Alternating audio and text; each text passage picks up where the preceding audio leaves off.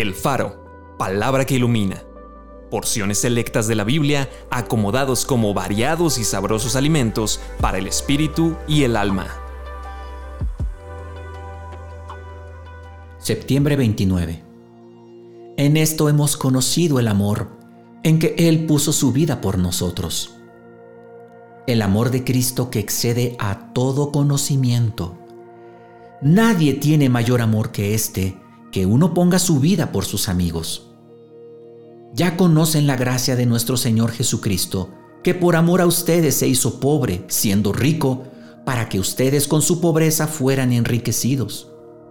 Amados, si Dios nos ha amado así, debemos también nosotros amarnos unos a otros.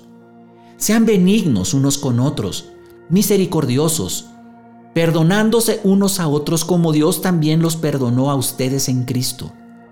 Sopórtense unos a otros y perdónense unos a otros si alguno tuviere queja contra otro. De la manera que Cristo los perdonó, así también háganlo ustedes. El Hijo del Hombre no vino para ser servido, sino para servir y para dar su vida en rescate por muchos. Cristo padeció por nosotros dejándonos ejemplo para que sigan sus pisadas. Ustedes también deben lavarse los pies los unos a los otros, porque ejemplo les he dado para que como yo les he hecho, ustedes también hagan.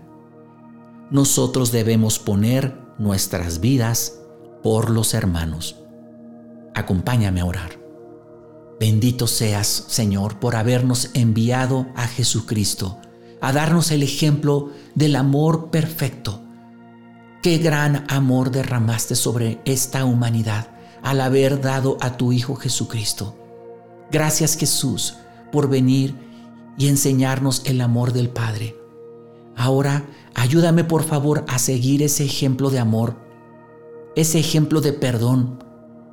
Ayúdame a demostrarlo a los demás, a las personas que me rodean, que me cuesta trabajo amarlas, que me cuesta trabajo aceptarlas, que quizás no soy paciente con ellos y les contesto mal. Perdóname, yo quiero ser como Jesús, quiero amar como Jesús. Y qué bueno que me confrontas con tu palabra, porque nuevamente me haces recordar qué gran amor tuviste por mí. Ahora, ayúdame a demostrarlo también a mi prójimo. Te lo pido en el nombre de Jesús. Amén.